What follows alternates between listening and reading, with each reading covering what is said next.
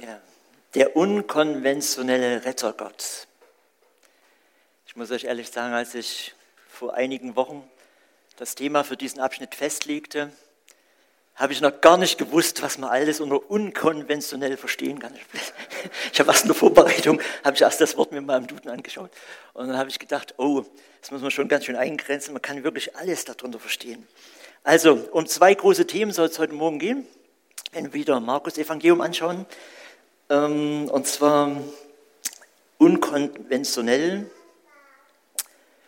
Gott handelt manchmal ganz, ganz anders, als wir denken, dass er handeln müsste. Das verstehe ich darunter jetzt in dem Zusammenhang. Und das zweite, Rettergott. Es geht bei Gott immer um Rettung. Um Rettung, um Heil, um Leben. Und das ist auch der alleinige Sinn aller seiner, aller seiner Gebote. Wir Menschen denken und fühlen sehr unterschiedlich. Und haben auch je nach äh, eingeschätzter Wichtigkeit äh, eine unterschiedliche Bereitschaft dazu zu lernen. Wir als Christen, wir sind Menschen, die wir unser Leben Gott anvertraut haben, dem allmächtigen Gott anvertraut haben. Und ist eigentlich logisch, wir wollen, wenn wir jemandem was oder unser Leben sogar anvertrauen, wollen den eigentlich kennen, wollen den eigentlich immer besser kennenlernen, diesen Gott. Und ähm, das hängt nicht damit zusammen, vielleicht, dass er sich ständig ändert und wir gar nicht nachkommen, ihn kennenzulernen, sondern es hängt damit zusammen, dass er unwahrscheinlich groß ist und heilig und äh, unfassbar für, un, für uns und er oder wir immer nur so viel von ihm verstehen können, wie er sich uns offenbart. Und er hat es gemacht in seinem Sohn.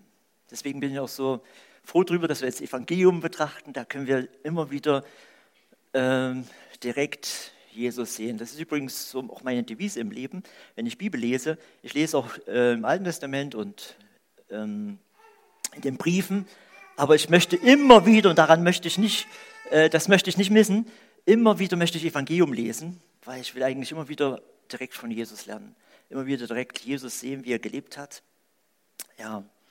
Unser Erdenleben wird nie ausreichen, ihn besser und besser kennenzulernen. Ähm, je mehr ich den kenne, der uns gemacht hat, umso besser verstehe ich auch mich selbst und meinen Nächsten. Salomo hat gesagt, alle Weisheit fängt mit einer tiefen Ehrfurcht vor Gott an. Ehrfurcht ist letztendlich Niederfallen, ein Anhimmeln von Gott, ihnen im Vertrauensvorsprung geben. Das alles ist in Ehrfurcht drin. Mutig komme ich vor, dem, vor den Thron. Wir lesen den Bibeltext für, den heutigen, für die heutige Predigt. Steht im Markus-Evangelium. Genau, Kapitel 2 ab Vers 23. An einem Sabbat ging Jesus durch Kornfelder. Seine Jünger fingen an, unterwegs Ähren abzurupfen und die Körner zu essen.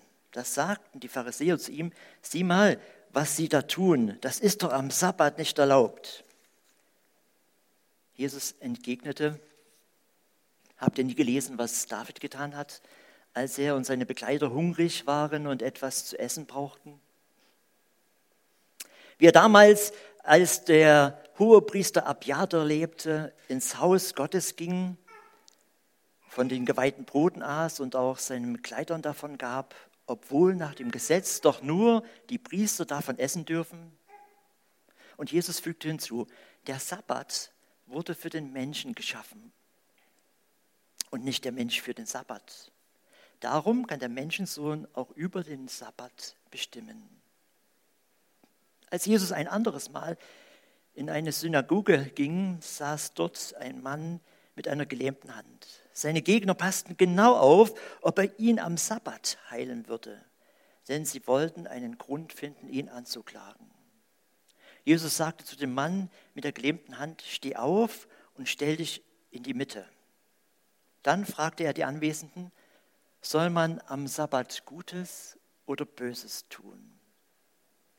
Soll man ein Leben retten oder es zugrunde gehen lassen? Sie schwiegen.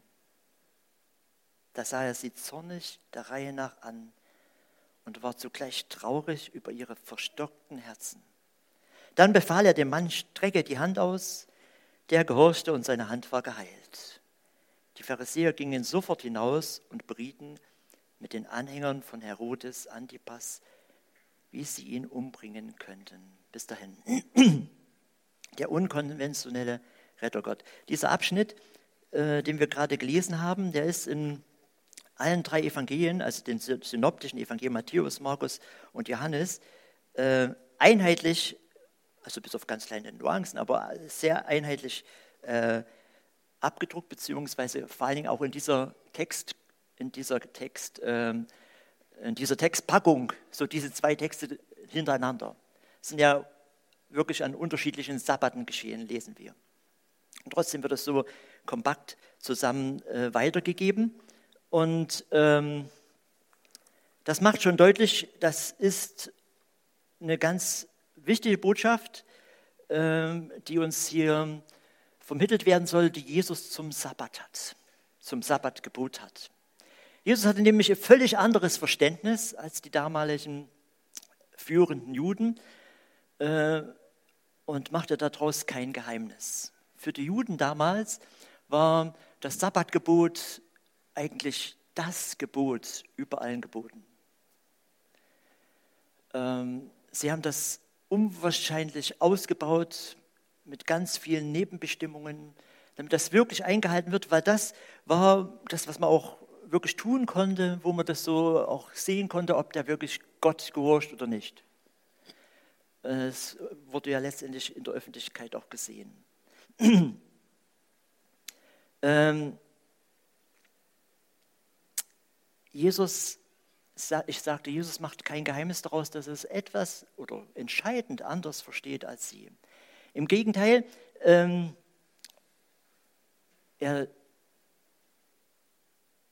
also er, er führt das nicht nur einmal aus und irgendwann in, im Leben seines äh, Erdenlebens äh, weist er mal darauf hin, das macht er irgendwie verkehrt, das versteht er falsch, sondern die Evangelien sind voll davon, von Berichten, dass er genau gerade am Sabbat, genau gerade am Sabbat heilt. Und genau gerade am Sabbat ähm, Leuten sogar sagt, sie sollen was machen. Nämlich zum Beispiel bei dem am Teich Bethesda, nimm dein Bett auf und geh und, und trage es herum. Nicht mal geh, sondern trage es herum. Oder ähm, ja, sind etliche Begebenheiten, also mindestens immer wieder auch der, der Blindgeborene, der, muss, äh, der kriegt die Augen ähm, aufgestrichen und man sagt, der musste bis zum Deich Bethesda gehen, das war weit mehr als eine Sabbatmeile. Also eine, eine Sabbatmeile war ein Kilometer, aber ganz bewusst, äh, ja, das war also das, was man am Sabbat gehen konnte, äh, durfte nach den Vorschriften. Ja, also Jesus hat ganz bewusst am Sabbat geheilt und ganz bewusst ähm, einen anderen Akzent gelegt. Das möchte ich mal sagen. Zunächst die Frage, wo tangiert uns das heute? Äh, wenn wir Christus nachfolgen, wollen, dann bedeutet das ja, äh, wie ich vorhin schon ganz am Anfang sagte, möglichst viel von Gott, von Christus zu lernen zu lernen, letztendlich zu tun, wie er es tat. Und wir müssen äh, letztendlich den Sinn seiner Anweisungen, seiner Gebote verstehen lernen. Ähm, weil wir sonst vielleicht irre gehen könnten, so wie es Jesus Christus zu den Juden dann auch sagt, oder sogar schuldig werden, wenn wir einfach Gebote halten, wie wir es wollen. Äh, Jesus ist Gott der Menschengestalt auf dieser Erde, unser Herr, der Menschengestalt auf dieser Erde war, über diese Erde gegangen ist. Und er kam, so sagte ich es auch am Anfang, er kam letztendlich, um Gott zu offenbaren, uns zu retten natürlich, aber um Gottes Willen zu offenbaren, Gott selbst zu offenbaren, dass wir verstehen, das versteht Gott darunter. So will Gott, dass wir leben. Er ist der, äh, der uns nach Geist, Seele und Leib geschaffen hat und der auch der äh, ist, der dem gefallenen Menschen letztendlich verbindliche Lebensregeln gegeben hat. Die zehn Gebote. Jetzt habe ich gedacht, vielleicht können wir mal ganz schnell zehn Gebote zusammenzählen. Also nicht unbedingt der Reihe nach, aber vielleicht findet ihr ein paar Gebote, wo ihr sagt, gehören, das gehört zum zehn Geboten. Also mir geht es nicht um irgendwelche Sittengebote der äh, Israeliten oder eben zum Beispiel hier, was wir vor uns vom Tempel gelesen haben, dass äh, Priester äh, nur das Schaubrot essen durfte. Darum geht es mir nicht, sondern um die zehn Gebote. Du sollst keine anderen Götter haben neben mir. Ich bin der Herr. Du sollst nicht töten. Keins, ja, noch? Ist das die Feier der Heiligen oder Sabbatheiligen? Vater, Mutter ehren? Nicht stehlen? Sollst den Namen deines Gottes nicht missbrauchen? Sollst nicht Ehe brechen? Hat, hat man schon, gell? Hat man schon. Ja. Haus, Weib und so weiter, ja, als Frau und Kind. Mhm. Du sollst dann kein Bild machen von Gott. Ja. Ähm,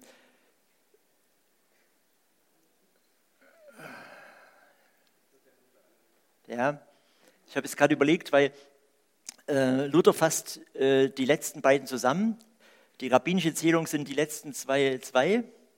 Und äh, Luther äh, macht am Anfang zwei draus, wo die Rabbinen eines hatten, so viel ich weiß. Ja. Von daher müssen es eigentlich äh, müsste ich jetzt überlegen, fehlt eigentlich noch was. Und zwar das Erste, ähm, es gibt keinen anderen Gott neben mir, glaube ich. Das hat, hat, hat Dominik gesagt. Okay, es ist jetzt egal. Auf jeden Fall, mir geht's äh, schön, dass wir das so gewusst haben. Und ähm,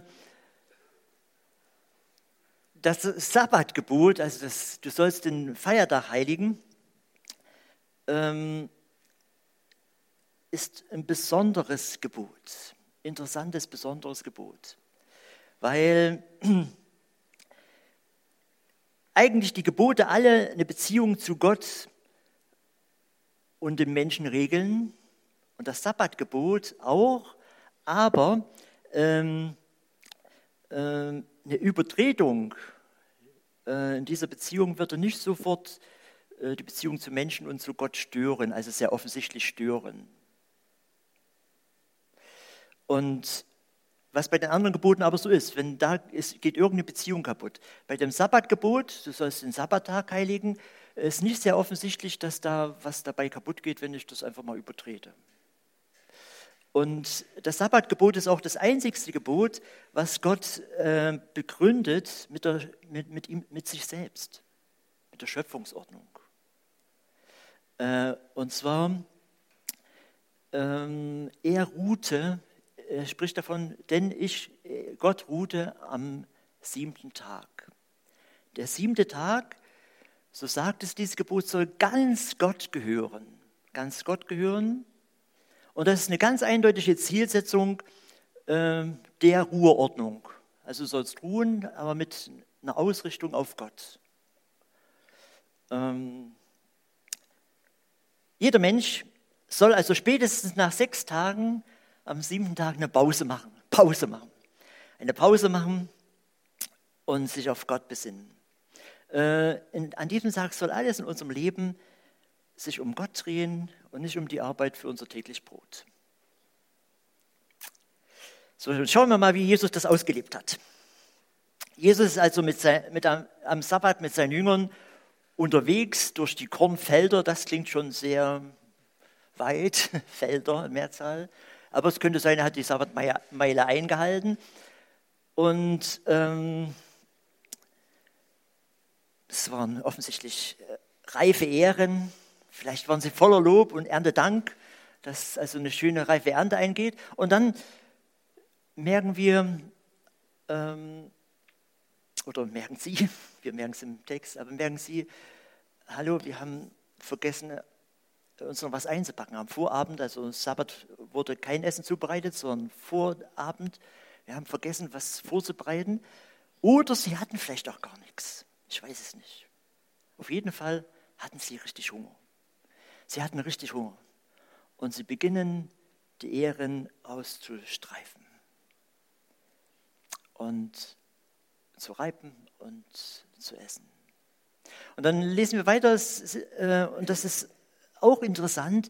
Wir äh, denken manchmal, die Pharisäer sind bloß äh, bei Jesus an irgendwelchen äh, Gesprächen beteiligt, am, am, auf dem Platz oder im Tempel oder so. Nein, wir lesen hier, die waren mit dabei bei diesen Sabbatwegen oder im Gang durch die Felder. Die Pharisäer waren mit dabei, die haben offensichtlich viel mehr als wir denken am Leben von Jesus teilgenommen. Und äh, also als ich das so gelesen habe und mir das einfach mal Zunge zu gehen lassen habe, habe ich gedacht, das ist Wahnsinn, wenn du ständig Leute bei dir hättest, die eigentlich nur darauf achten, dass du nichts verkehrt machst. Und du tust die aber einfach nicht wegschicken, sondern sagen, ihr könnt gerne bei mir sein. Alleine schon diese, alleine schon diese, diese Art, wie Jesus Christus mit jedem Menschen gleich umgeht und nicht äh, sagt, ich will jetzt äh, euch nicht mit bei mir haben, die ihr immer bloß guckt, ob ich was verkehrt mache. Und er wusste das ja, das steht auch hier so im Text. Sie haben darauf, also im zweiten Text, sie haben darauf geachtet, ob er am Sabbat heilt. Ja.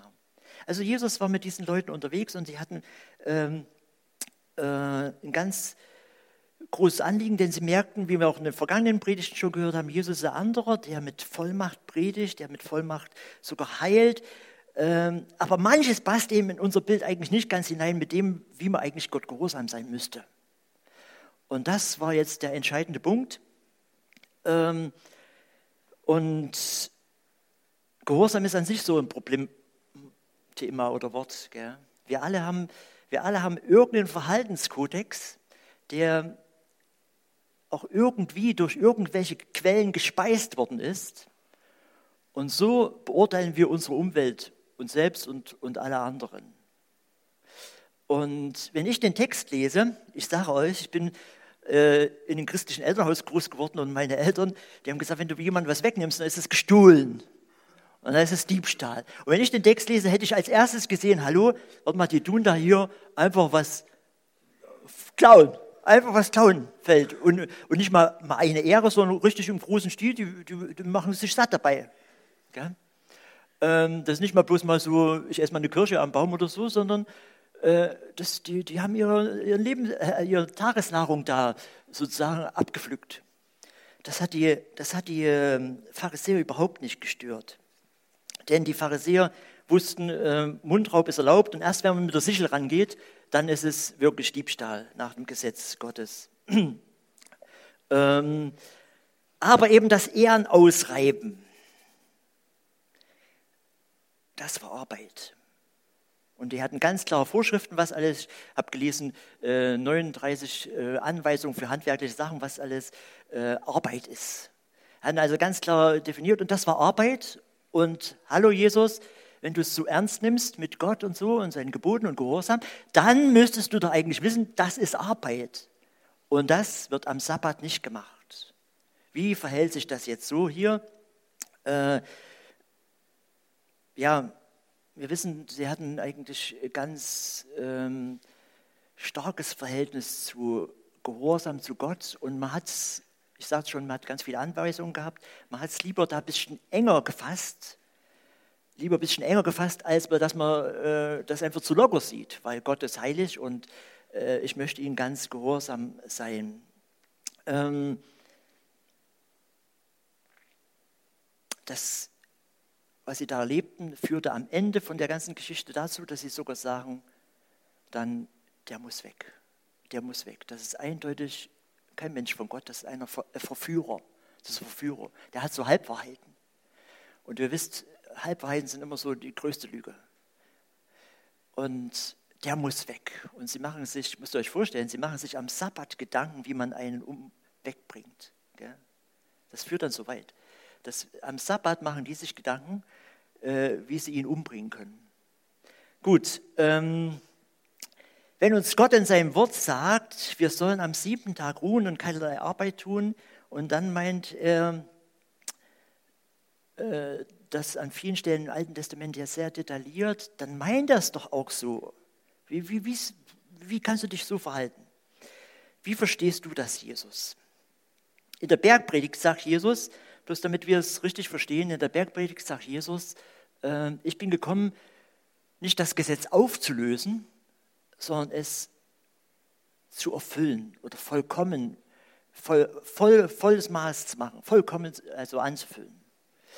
Äh, wie, wie, soll, wie sollen wir das jetzt verstehen? Jesus ging es also zu keiner Zeit darum, irgendwelche Ordnungen Gottes äh, aufzuweichen und zu sagen, ist alles gar nicht mehr so wichtig, jetzt bin ich da, ist nicht mehr so wichtig oder so. Er, er äh, ist auch kein Verfechter, das möchte ich auch ganz bewusst sagen, er ist kein Verfechter von einer Situationsethik. Also das heißt, jeder kann in seiner individuellen Situation sich so verhalten, wie er denkt, dass es gerade für ihn das Richtige ist und seine Umwelt.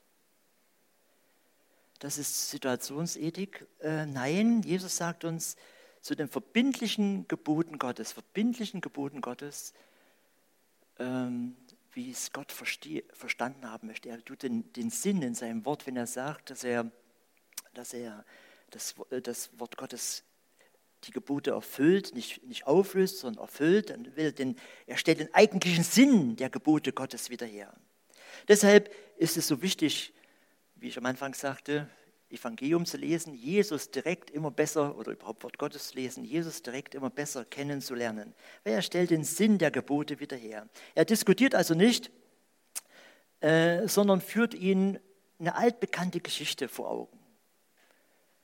Eine Geschichte, die für die Juden auf jeden Fall eine sehr anrüchige Geschichte war. Wer sie kennt, weiß, was da eigentlich alles noch draus passiert ist da im Nachgang und wie viele Menschen dadurch noch gestorben sind und wie viele Priester dadurch gestorben sind. Nämlich diese Geschichte, als David dort einfach äh, in das Priesterhaus ging auf der Flucht und die Schaubrote gegessen hat mit seinen ganzen Leuten. So, und das sagt er, äh, oder der Jesus sagt das jetzt nicht, nicht äh, nicht so zufällig mal so eine Geschichte, die ihm gerade einfällt, sondern ganz bewusst diese Geschichte. Weil diese Geschichte auf jeden Fall für die Juden eine Problemgeschichte war und andererseits David für sie ganz hoch im Kurs stand. Und ihr seht dann schon, die schweigen einfach auch bloß dazu. Sie sagen dann nichts mehr dazu, weil sie haben eigentlich nichts zu sagen. Und trotzdem gehen ihre Gedanken weiter. Jesus nimmt also diese Geschichte und argumentiert, der Hunger dieser Leute, der Hunger dieser ganzen, die da geflohen waren vor Saul, von David und sein ganzes Gefolge, der Hunger ähm, ähm, war der Grund, dass David sein Handeln nicht bestraft wurde, obwohl wirklich das Schaubrot nur für Priester, äh, also nur Priester durften davon essen nach, nach der Woche am Ende, also wenn, wenn die Woche vorbei war äh, und neue Schaubrote aufgelegt wurden. Da war also Gott ganz sehr gnädig, äh,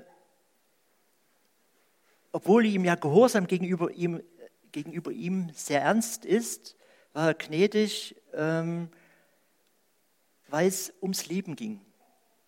Die hatten wirklich Hunger. Die haben nicht einfach bloß mal gesagt, Schaubrote, ist mir doch egal, ich esse auch davon, muss ich doch nicht Priester sein, sondern die hatten Hunger.